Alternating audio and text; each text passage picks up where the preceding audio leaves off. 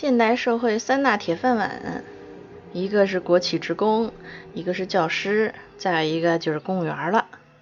嗯，其实想一想啊，这个古代的后宫编制啊，其实跟公务员差不多，就是国家养了那么一群人啊，这群人呢就专门负责陪皇上找乐子，是吧？还得负责给皇上生孩子，这个任务也是很艰巨的。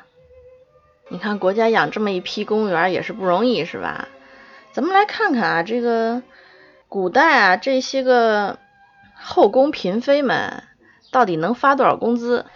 毕竟咱进了后宫编制，也得有点这个相应的福利，对吧？我们看电视经常会看到有一些嫔妃啊，就比较富裕，是吧？动不动就一掷千金啊，打赏这个打赏那个的。有一些小主呢，就过得很惨，甚至还挨欺负，吃不饱穿不暖的。事实是什么样的呢？哎，咱们工资单拉出来溜达溜达啊，看看就知道了。这个以大家最熟悉的清宫后妃为样本啊，清朝后宫啊，这个后妃年俸分为九等，第一等就是皇太后，这是最高的，年俸呢是每年黄金二十两，白银两千两。第二等就是皇后，这个每年白银一千两，这两个算是后宫之中最高贵的了，拿着独一份的这个高工资。再往下呢，就是皇贵妃，皇贵妃是每年八百两白银，然后贵妃呢是每年六百两。再往下，这就是差多了啊。到妃位，那每年就只有三百两了。嫔位呢是一年二百两，再底下那些小花小草，像是贵人，就一年白银一百两。这个常在就是只有白银五十两。答应跟常在差不多，一年白银是三十两。那咱们看看这个这些钱能干点什么啊？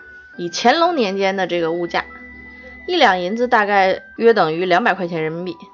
那皇后呢，就差不多一年二十万，这应该算一白领。那你像那些个低级的小主什么的，答应常在一年也就挣个五位数吧。那咱们看看这五位数工资在首都这种高消费的地方够不够花啊？那以现在来说当然是不够了，但是当时物价没咱现在这么高啊。乾隆年间的物价，一升上好的大米大概是十五文钱左右，就折算下来一两银子能买一百五十斤上好的大米。那宫里边这些小主一天也不用干活，也就是养花逗鸟、溜达溜达、折腾折腾这个同事们，干的少嘛，这肯定吃的也不多。基本上这个二两银子的大米啊，应该就够他们一年。的这个主食应该够吃了。那我们再看看房价，这个是普通百姓们最关心的问题啊，房价。乾隆十二年，北京内城西北角太平湖东的一个七间半的瓦房，大小怎么得有个一百平吧，只卖了八十五两，折合人民币现在一万七千块。你现在那位置就大概新街口那地儿，现在那地儿恨不得得八万一平吧。你当初那物价连那一平都买不下来呢。以这个后妃的中间档啊，这个妃子来看，伺候皇上两年，基本上就能在在首都买套房，那这个收入是相当不错呀。而且你要知道，这个后妃的这个俸禄啊，它只是一个基本，在皇宫里面，这个衣食住行都是由皇宫订立供应的，这不用靠自己花钱，就相当于。包吃包住包穿包用，然后再另外给你零花钱。您看这工作是不是太舒坦了？这还是以妃为例啊，一年给你这个吃穿用度有多少？咱看看啊，比如说衣料，咱现在这个小姑娘们大多这个发了工资都是买衣服买化妆品是吧？咱看看一个妃子一年能有多少衣料？而且这个衣料发给你就是你的了，是想做衣服啊做帐子啊，想干什么都行。你要是跟那褒姒似的，就喜欢听那个啊衣料给撕开了的那声，你就撕着玩也没人管。每年一个妃子能得到多少衣料呢？这包括蟒缎一匹、织金一匹、装缎一匹、窝缎两匹、闪缎一匹、金子缎一匹、云缎四匹、衣素缎两匹、蓝素缎一匹、帽缎一匹、蓬缎三匹、宫绸一匹、络绸两匹。丝四匹，里纱五匹，绫五匹，纺丝四匹，杭系五匹，棉绸五匹，高丽布五匹，三线布两匹，毛青布十匹，深蓝布十匹，粗布三匹。金线十烙，绒五斤，棉线三斤，木棉二十斤，里貂皮十张，乌拉貂皮二十张，就这么一大串东西列下来，你只要不是一件衣服穿一天就扔，这个一年的衣服都应该绰绰有余了。然后再看看这个每天吃的东西，有鸡有鸭有猪有羊，各种白糖白面鸡蛋茶叶什么都有。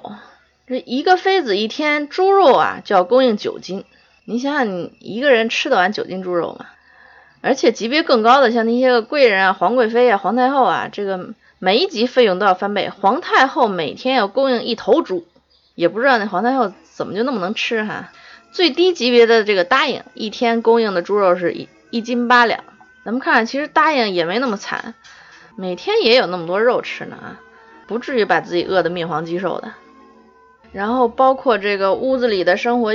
器具呀，锅碗瓢盆啊，所有的东西皇室都有供应，还有消耗品，像每个妃位每天白蜡两只，黄蜡两只，羊油蜡两只。夏天呢，每天是得那个红罗炭五斤，黑炭二十斤；冬天是红罗炭八斤，黑炭三十斤。就这些东西，基本上应该是用也用不完，吃也吃不完的。而且像我们现在这个按月领工资的。干好了有奖金是吧？老板高兴了发红包，年底说不定还有年终奖。这些东西清朝后宫妃子们样样不缺。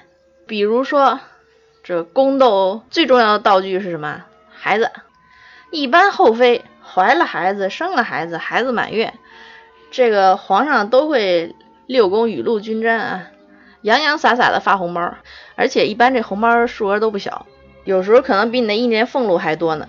所以呀，您看这某些个清宫剧里边，这皇后干的这事儿啊，真是相当不划算。留着那些个孩子，一年红包得多收多少钱呢？是不是？所以这个后宫妃子们的生活啊，只要你安分守己，不争不抢，差不多是吃穿不愁，手里还有闲钱。所以这事儿吧，你想一想，也有时候想想也可以理解啊。你想，天天除了吃就是喝。这个皇上来的时候可能忙点儿，皇上要是不来，一天闲得发慌，没事干。那除了弹琴绣花养孩子，可不就是只能想着吧，变着脑筋的折腾同事嘛，就给自己找乐子呀。